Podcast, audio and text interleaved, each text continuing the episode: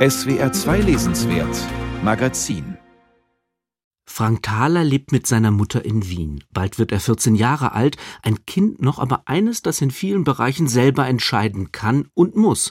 Gerne bekocht der Ich-Erzähler seine Mama, eine gelernte Schneiderin, die an der Volksoper arbeitet und oft nicht daheim ist. Die beiden führen ein bescheidenes, aber durchaus wohlgeordnetes Leben, als Franks Opa vorzeitig aus dem Gefängnis entlassen wird. 18 Jahre lang hat der Mann gesessen.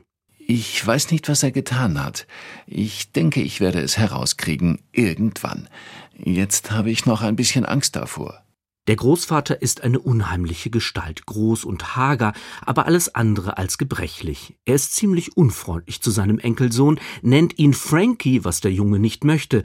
Ich sag's trotzdem, Frankie, erwidert der Großvater, der ohnehin merkwürdig spricht. Eigentlich müsste ich, wenn ich über ihn schreibe und ihn etwas fragen lasse, kein Fragezeichen setzen, sondern ein Rufzeichen. Darf ich noch von dem Gulasch haben? Oder darf ich mir noch ein Bier nehmen? Oder hast du Kandiszucker? Immer Rufzeichen. Das muss er sich abgewöhnen, denke ich. So kommt er draußen nicht weit. Dem Großvater scheint es gleichgültig zu sein, was andere über ihn denken. Er lebt inzwischen in einer schäbigen Wohnung, die ihm von der Bewährungshilfe zugewiesen wurde. Anfangs besucht ihn Frank, bringt frische Bettwäsche, kauft ihm sogar ein Handy. Doch der Großvater bleibt so undankbar wie unberechenbar. Eines Tages steht er vor der heimischen Tür, die Frank nicht öffnen möchte, auch weil die Mutter nicht da ist. Ich warte. Ich sag nichts mehr und warte. Aber ich warte nicht lange. Wie lange ich warte, das wirst du dann schon merken. Du merkst es daran, dass ich die Tür einschlage. Zwischen Frank und dem Großvater entwickelt sich schon bald eine unheilvolle und widersprüchliche Beziehung. Einerseits möchte der Junge möglichst wenig mit dem ruppigen Kerl zu tun haben, der sich wie ein Cowboy aufführt und aus irgendwelchen Gründen seinen Namen verschweigt. Andererseits ist er auch fasziniert von dem 71-Jährigen mit seinem, wie es im Text heißt, von Kerben kreuz und quer geritzten Nacken. Gerade das Gewalttätige scheint Frank anzuziehen. Jedenfalls steigt er in ein Auto, das der Großvater gerade aufgebrochen hat. Sie fahren nun weg von Wien, weg von Mama, nicht schnell, sondern so langsam auf der rechten Spur, dass die Lkw-Fahrer ständig hupen. Dann rutscht Opas Jackett vom Armaturenbrett, Frank hebt es auf und findet in der Seitentasche eine kleine Pistole. Das ist, erklärt der Großvater, die brillante Miss Raven MP23 Mouse Gun Saturday Night Special auch genannt Killer Lady, weil eine Damenpistole mit Verzierung. Die beiden fahren weiter, als wäre fast nichts geschehen. Allerdings ändert sich der Tonfall der Erzählstimme. Wir erfahren, dass der ansonsten so brave Frank nicht nur den Unterschied zwischen Pistolen und Revolvern kennt, sondern auch weiß, was eine Uzi und was eine Makarov ist. Über meine Waffenkenntnisse habe ich ihn nicht informiert. Er hätte sich gefreut, nehme ich an. Aber das wollte ich nicht. Nach der Hälfte des Romans wirkt der jugendliche Ich-Erzähler mindestens so dämonisch wie der Ex-Knacki. Kein Wunder, dass es auf einer Raststätte zu einem Duell der beiden kommt.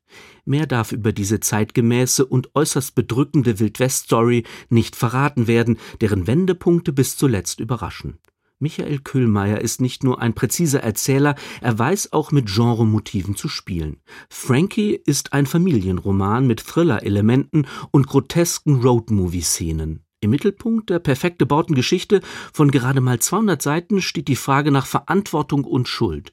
Warum tust du, was du tust? fragt Frank seinen Großvater einmal, aber der möchte sich mit Kausalzusammenhängen nicht abgeben.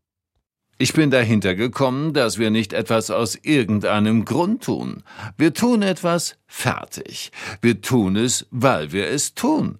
Eine wirklich gescheite Justiz würde sagen, er hat es getan. Fertig, ab ins Loch mit ihm. Kein Warum, kein Weil. Er hat es getan. Fertig, aus. Der brachiale Existenzialismus, den der Großvater vertritt, führt immerzu ins Verderben. Denn wer nicht nach Gründen fragt, kann weitere Verbrechen nicht verhindern. Frank möchte sich aus dem familiären Zwangskorsett lösen, das nicht nur vom Großvater, sondern auch von seinen geschiedenen Eltern vorgegeben wird. In jeder Rebellion, in jedem Erwachsenwerden aber steckt auch Gewalt, die sowohl in die Freiheit als auch ins Gefängnis führen kann. Das sind die Lehren des parabelhaften Romans, mit dem Österreichs überragender Stilist Michael Köhlmeier abermals beweist, dass er vom intellektuellen Monumentalbuch bis zum kleineren Genrestück alle literarischen Formen beherrscht.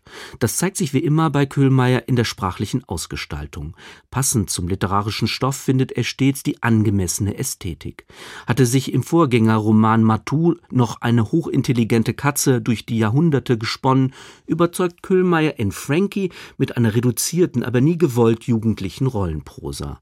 In den schroffen Dialogen offenbart sich sein Gespür für jene Figuren, die gerade in ihren geheimnisvollsten Momenten plausibel sind. Michael Köhlmeier erklärt, moralisiert oder psychologisiert nicht. Vielmehr sucht er mit literarischen Mitteln noch im Abgrund nach einer Essenz des Humanen. Diesem Buch wünscht man sich ein möglichst breites Publikum. Es ist im besten Sinne ein All-Age-Roman, ein Text für Jung und Alt, hätte man früher gesagt. Moderne Literatur, die keinen Moden folgt und die Fragen aufwirft, die auch übermorgen noch relevant sind.